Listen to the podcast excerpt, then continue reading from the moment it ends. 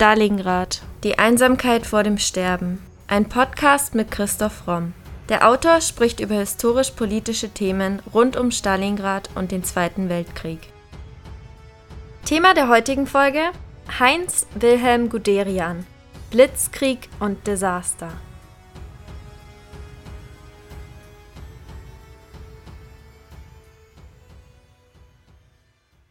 Klotzen, nicht kleckern ist der wohl berühmteste Ausspruch Heinz Wilhelm Guderians. Er meinte damit, massive Panzerangriffe statt vereinzelten zu unternehmen. Also quasi die Menge macht's. Viele Panzer sollten tief in den feindlichen Raum vorstoßen. Doch auch der erfolgreichste Panzergeneral des Zweiten Weltkriegs musste schlussendlich feststellen, wir kämpfen nicht mehr gegen die Russen, sondern gegen das Wetter und gegen Ende des Krieges schrie er seinen Panzerdivisionen zu Fahrkarte bis zur Endstation. Doch wie begann seine Geschichte? Heinz Guderian wurde am 17. Juni 1888 als Sohn des preußischen Offiziers Friedrich Guderian und dessen Frau Clara geboren. 1907 trat er ein in die Armee nach dem Besuch von Kadettenanstalten in Karlsruhe. 1908 wurde er als Leutnant dem Jägerbataillon in Goslar zugeteilt. 1913 heiratet Guderian Margarete Görne. Aus der Ehe gehen zwei Söhne hervor. Mit Beginn des Ersten Weltkriegs 1914 wird Guderian als Nachrichtenoffizier an der Westfront eingesetzt und 1917 wechselt er in den Generalstab. Nach Kriegsende 1919 ist Guderian, wie so viele andere Militärs nach dem verlorenen Krieg, Mitglied eines Freikorps im Baltikum und beim Grenzschutz Ost in Schlesien tätig. Also auch er kann nicht akzeptieren, dass der Krieg vorbei und verloren ist und schließt sich einem der dieser berühmt-berüchtigten Freikorps an. 1920 in der Weimarer Republik wird er trotz des Versailler Vertrags und der in ihr vorgesehenen Reduzierung des deutschen Heeres als Hauptmann in die Reichswehr übernommen. Zunächst ist er als Kompaniechef im Infanterieregiment 17 tätig. Also er gehört zu den wenigen Auserwählten, die in die 100.000 Mann Reichswehr übernommen werden, auf die der Versailler Vertrag das deutsche Heer beschränkt. 1922 bis 1924 ist er Inspekteur der Verkehrstruppen in München. Bereits dort denkt er über den Aufbau und die künftigen taktischen Voraussetzungen und technischen Verwendungsmöglichkeiten für motorisierte Truppen nach. Seine Ideen setzte er sich zum Ziel, welches er im Laufe seiner Karriere umsetzte und bei diesen Ideen waren von Anfang an schnelle, mobile, massierte Panzertruppen ganz entscheidend. Zwischen 1924 und 1931 befasste sich Guderian intensiv mit der Motorisierung der Reichswehr. Zu dieser Zeit war er beim Truppenamt der Heeresleitung beschäftigt. Er schätzte die Bedeutung und Schlagkraft der Panzerwaffen in künftigen Kriegen als einer der wenigen richtig ein. Zu diesem Zeitpunkt waren in Deutschland noch fast keine Panzer vorhanden. Doch mit Hilfe von Guderians Empfehlung erhielten die Panzer eine wichtigere Rolle in den militärisch konservativen Heereskreisen. Wegen den Restriktionen des Versailler Vertrags findet eine erste Ausbildung an Panzern für Guderian und andere in der Sowjetunion statt, die damals fast eine Art Verbündeter wird für die Deutschen und wo die Deutschen im Geheimen sowohl an Panzern als auch an Flugzeugen üben können. Guderian führt in Deutschland Panzerübungen mit Traktoren, mit Autos und mit Panzerattrappen aus Holz durch. 1931 wird er Chef des Stabes der Inspektion der Verkehrstruppen. Ab 1933 kann Guderian mit der Unterstützung von Hitler und der neuen NSDAP-Regierung Panzereinheiten aufbauen. Guderian gilt als Gründer der modernen und schlagkräftigen Panzertruppen in Deutschland. 1935 im Oktober werden die ersten drei Panzerdivisionen innerhalb der Wehrmacht zusammengestellt und hierbei verfügt Guderian über das Kommando der zweiten Panzerdivision. 1936 wird er zum Generalmajor berufen. 1937 wird sein Buch Achtung Panzer veröffentlicht. In diesem offenbart er seine strategischen Grundsätze. Zitat aus dem Buch Taten sagen mehr als Worte. In den kommenden Tagen wird die Siegesgöttin ihre Lorbeeren nur an denjenigen vergeben, der bereit ist, sich zu trauen. 1938 wird Guderian zum Generalleutnant befördert. Am 12. März marschiert er aufgrund des österreichischen Anschlusses mit Panzerverbänden in Österreich ein und im Oktober ist er am Einmarsch ins Sudetengebiet beteiligt. Im November wird er General der Panzertruppen und Chef der sogenannten Schnellen Truppe. Dann, am 1. September 1939, bricht der Zweite Weltkrieg aus. Während des deutschen Überfalls auf Polen gilt Guderian als Befehlshaber des motorisierten 19. Armeekorps. Der Krieg in Polen entwickelt sich aus deutscher Perspektive zu einem Blitzkrieg. Und das ist das erste Mal, dass man dieses Wort in der Kriegsführung verwendet und es hat eben mit diesen schnell vorrückenden Panzerverbänden zu tun. Vor allem durch Guderians erfolgreiche Strategie gegenüber der Panzerwaffe und ihrem Einsatz als geschlossen operierende Angriffsstoßkeile durch die gegnerischen Frontlinien ist der Erfolg gesichert. Ganz maßgeblich ist dabei, dass sich die deutschen Panzerkommandeure über Funk miteinander verständigen können und so sehr schnell Richtungswechsel, Angriffe und so weiter durchzuführen sind. Also die Funkverbindung war da was ganz Entscheidendes. Und außerdem war natürlich das Zusammenwirken mit der Luftwaffe auch sehr entscheidend, dass man eben genau abgestimmt hat Luftwaffe, Artillerie und dann eben die vorstoßenden Panzer. Das musste zeitlich und organisatorisch exakt aufeinander abgestimmt werden.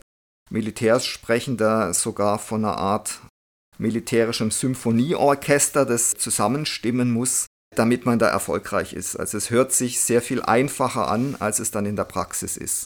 Auf jeden Fall hat diese Strategie im Polenfeldzug militärisch sehr erfolgreich gewirkt. Man sollte darüber natürlich nicht vergessen, was das für die Polen, vor allem auch für die polnische Zivilbevölkerung bedeutet hat, nämlich einen brutalen Überfall mit vielen, vielen Opfern. Im Frühjahr 1940 ist Guderian angeblich an der Bearbeitung von Erich von Mahnsteins Angriffsplan Sichelschnitt beteiligt. Mit diesem Angriffsplan erfolgt dann tatsächlich die Westoffensive gegen Frankreich. Am 10. Mai desselben Jahres sammelt sich die größte Panzermassierung, die bisher im Krieg aufgetreten war, vor Tagesanbruch.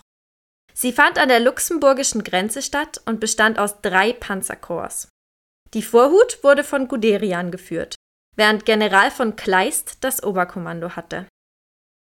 Es handelte sich hier um etwa 50 Divisionen, die auf einer schmalen, aber sehr tiefen Front zusammengezogen waren. Dieser Vorstoß aus den Ardennen mit drei Panzerkorps, also ungefähr 600 Panzern, war keineswegs unumstritten und er war auch sehr viel riskanter, als es dann im Nachhinein oft dargestellt worden ist. Das war eine sagen wir, sehr kühne militärische Operation, mit der der Gegner überhaupt nicht gerechnet hatte. Und das hätte aber auch leicht schiefgehen können.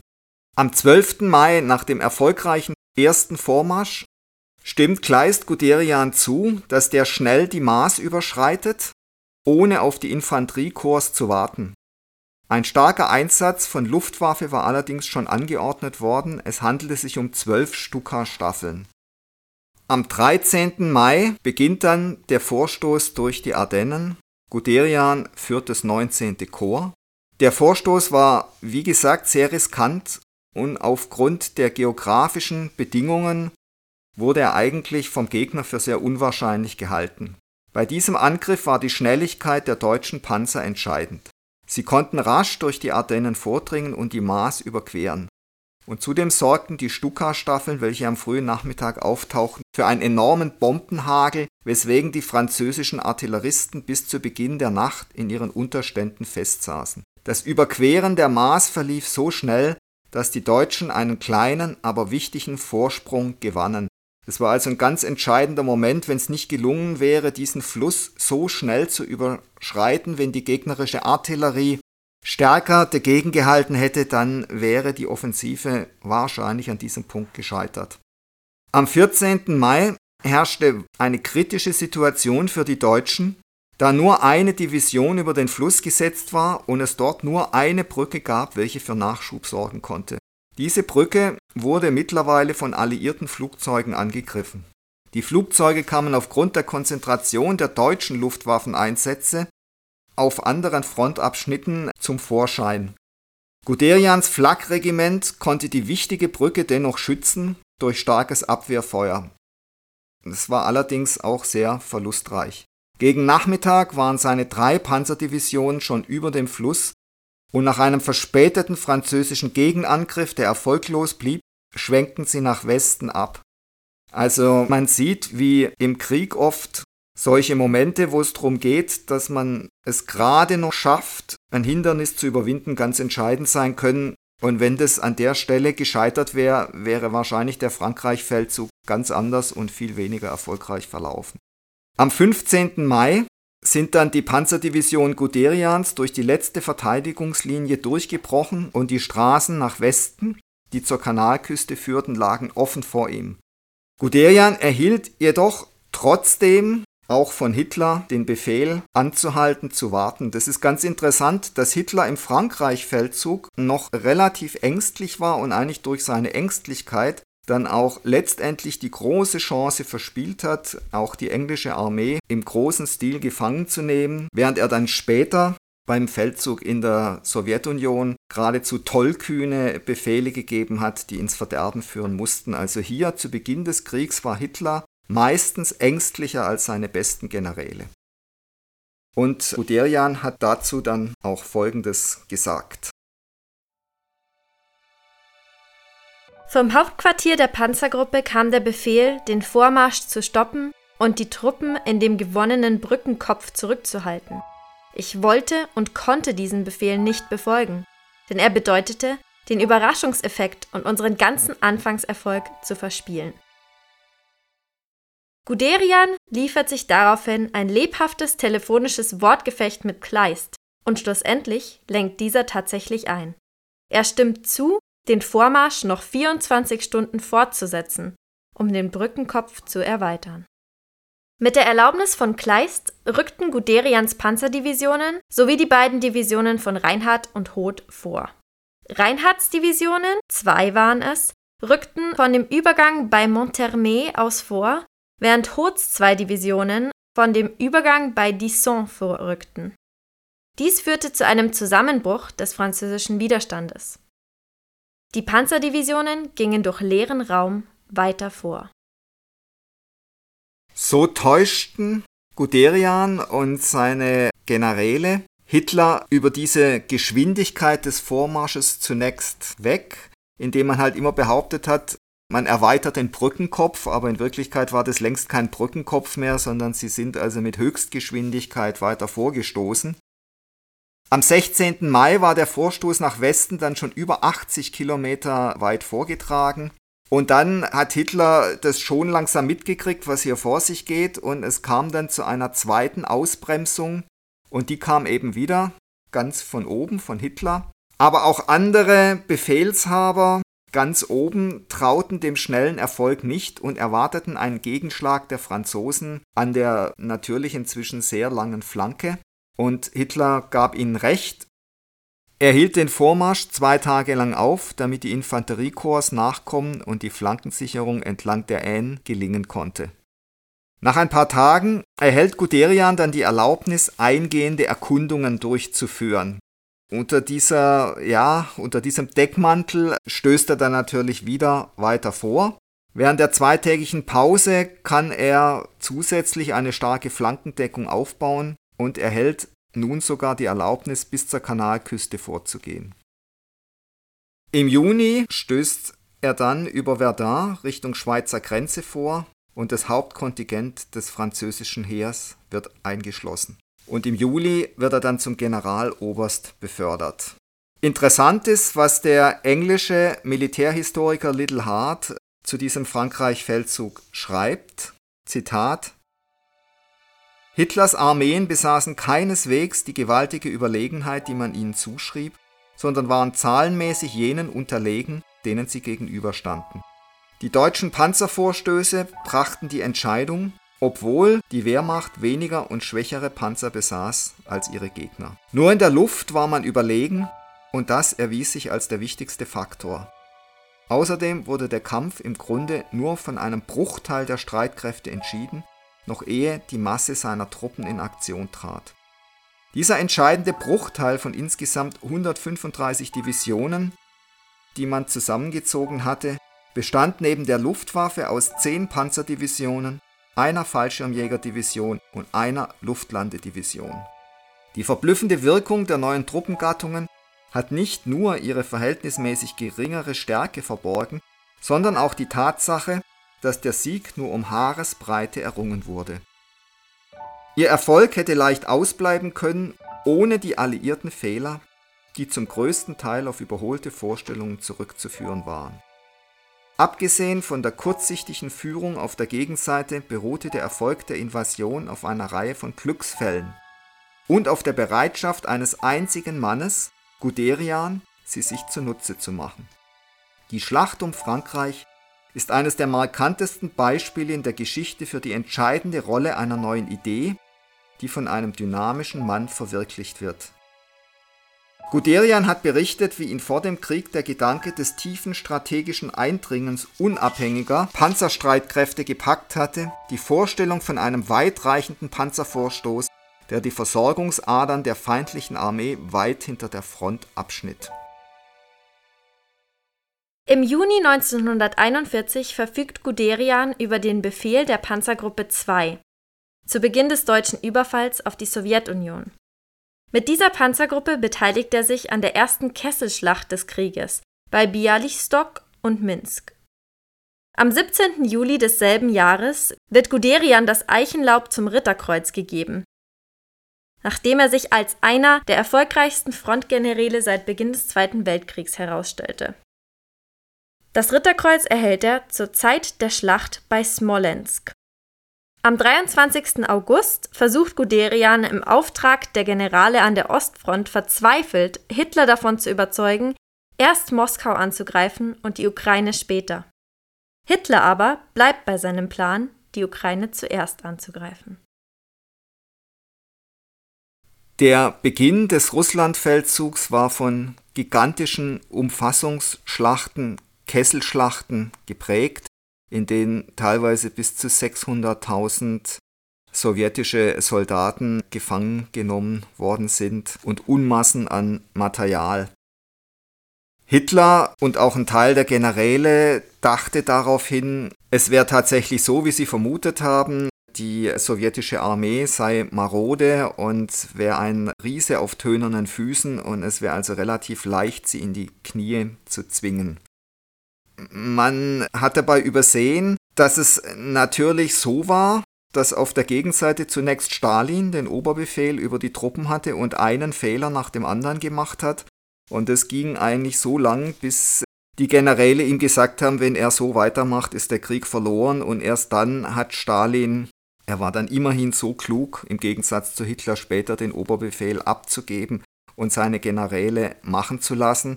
Aber da war es dann wirklich schon fünf vor zwölf. Was auch noch dazu kommt, ist, dass Heydrich und der deutsche Geheimdienst Stalin Anfang der 30er Jahre suggeriert haben, ein Teil seiner begabtesten Generäle wolle gegen ihn putschen und Stalin war dann tatsächlich so dumm, die alle liquidieren zu lassen, so dass zu Beginn des Zweiten Weltkriegs ihm viele dieser klugen strategischen Köpfe gefehlt haben. Die Entscheidung von Hitler, dann im August nicht Moskau anzugreifen, sondern zuerst die Ukraine, war ein verhängnisvoller Fehler. Ob er kriegsentscheidend war, kann man bezweifeln, weil es wahrscheinlich ohnehin niemals gelungen wäre, dieses, dieses Riesenreich zu erobern. Aber auf jeden Fall hat sich da schon deutlich gezeigt, dass Hitler immer zuerst an, an die Wirtschaft gedacht hat. Er wollte die Kornkammer Ukraine erobern wie er dann auch später das Öl im Kaukasus, er hat auch seinen Generälen ja immer vorgeworfen, dass sie nichts von Kriegswirtschaft verstehen und dass er deswegen eingreifen muss und dass es eben jetzt wichtiger wäre, die Kornkammer Ukraine zu erobern als Moskau. Und diese Schlacht rund um Kiew wurde dann auch wieder ein großer Erfolg für die Deutschen.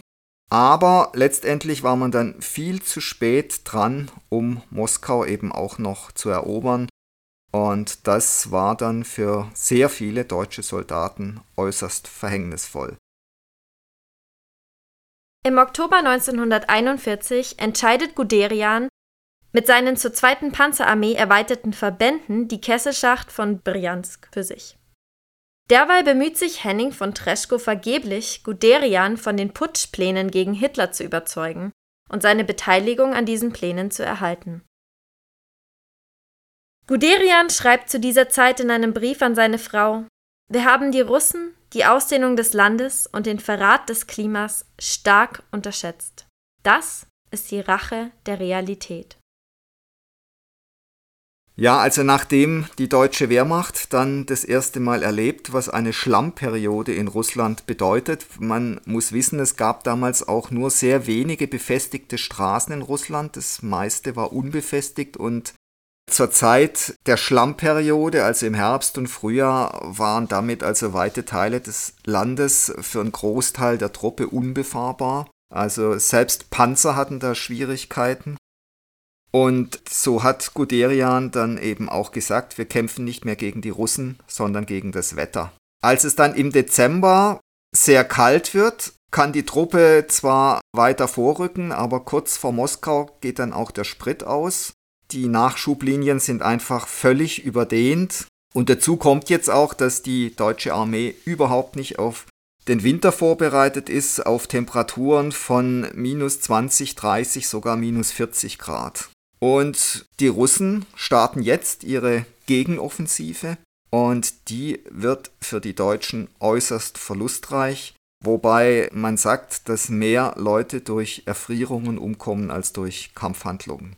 Hitler setzt sich durch mit seinem Haltebefehl. Er verbietet kategorisch die Armee weit zurückzunehmen, was eigentlich alle seine Generäle wollen. Und dadurch verhindert er natürlich eine Panik und er erreicht dadurch auch, dass die Front weitestgehend gehalten wird, allerdings unter enormen Verlusten.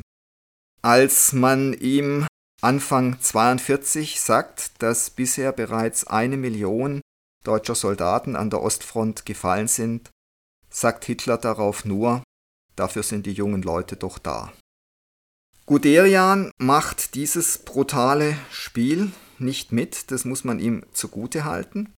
Am 25. Dezember gibt er eigenmächtig den Befehl zum Rückzug, weil er seine Truppe nicht sinnlos in der Kälte opfern will. Und es hat Folgen. Er wird von Hitler als Oberbefehlshaber der zweiten Panzerarmee abgelöst und zur Führerreserve versetzt.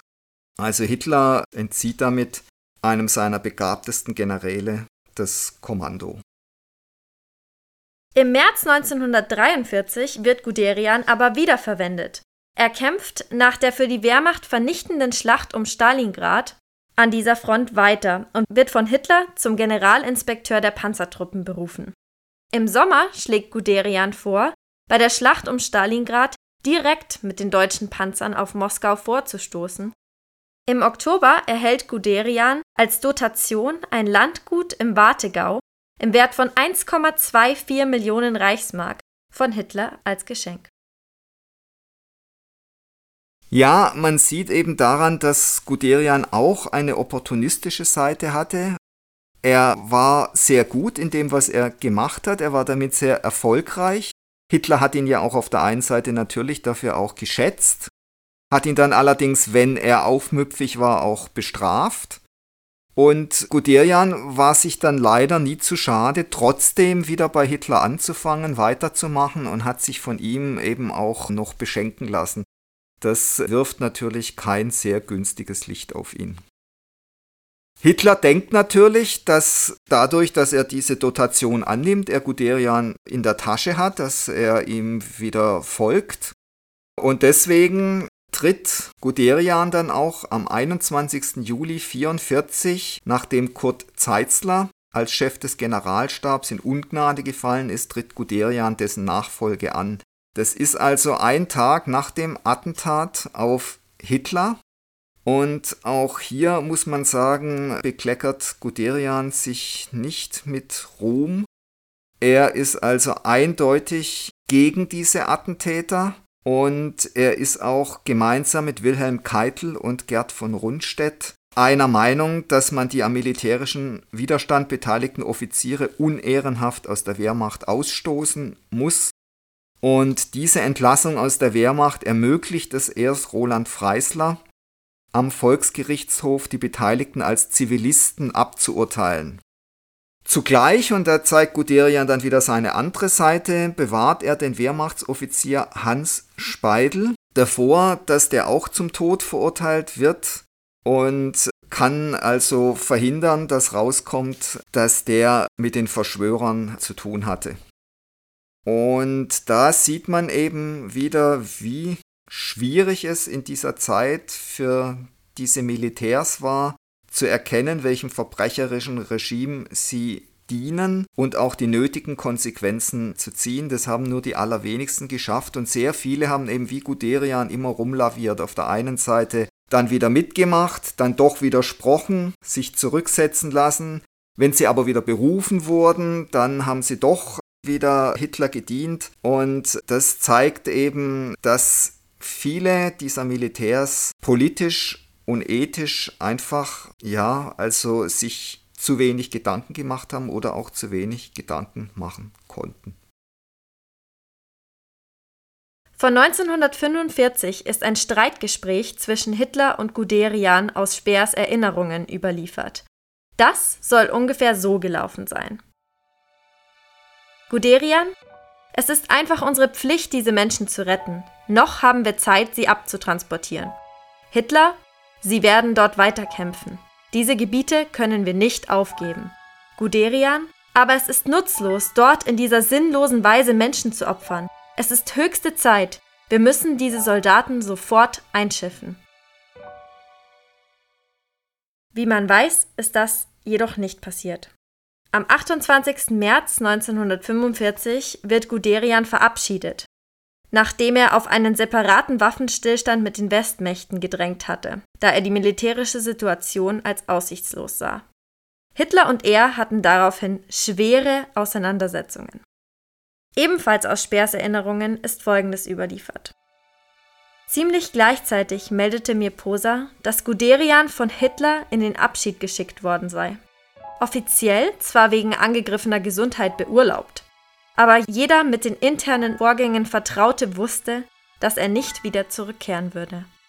Ich hatte in ihm einen der wenigen in der militärischen Umgebung Hitlers verloren, der mir nicht nur beistand, sondern mich ständig in meinem Kurs ermuntert hatte.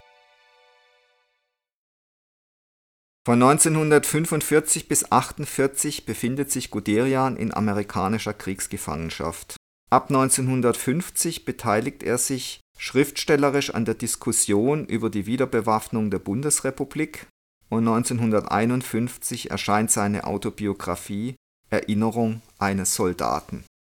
Anhand dieses Titels merkt man schon, dass Guderian sich auch im Nachhinein auf eine rein militärische Position zurückzuziehen versucht und nicht bereit ist, wirklich die Verantwortung dafür zu übernehmen, welch verbrecherischem Regime er da gedient hat.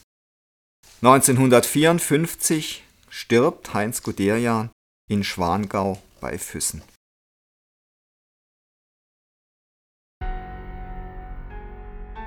Das war Folge 102 unseres Podcasts Stalingrad, die Einsamkeit vor dem Sterben. Und jetzt seid ihr dran. Was wollt ihr über den Zweiten Weltkrieg wissen? Welche Fragen quälen euch schon länger? Schreibt sie uns und wir versuchen sie in den nächsten Podcast-Folgen zu beantworten. Meldet euch doch auf Instagram unter primero-verlag oder per Mail an primero.primeroverlag.de. Wenn euch unser Podcast gefällt, würden wir uns sehr freuen, wenn ihr uns mit dem Kauf unserer Bücher unterstützt. Neben dem Historienroman Stalingrad, Die Einsamkeit vor dem Sterben, ist auch die Gesellschafts- und Mediensatire Das Albtraumschiff, Odyssee eines Drehbuchautors im Primero Verlag erschienen. Wie viele tausend Stalingrad-Zuhörer bereits bestätigen, es lohnt sich. Bei Fragen, Anregungen oder Kommentaren zu unseren Podcast-Folgen schreibt uns gerne auf Instagram unter primero-verlag oder per Mail an primero.primeroverlag.de.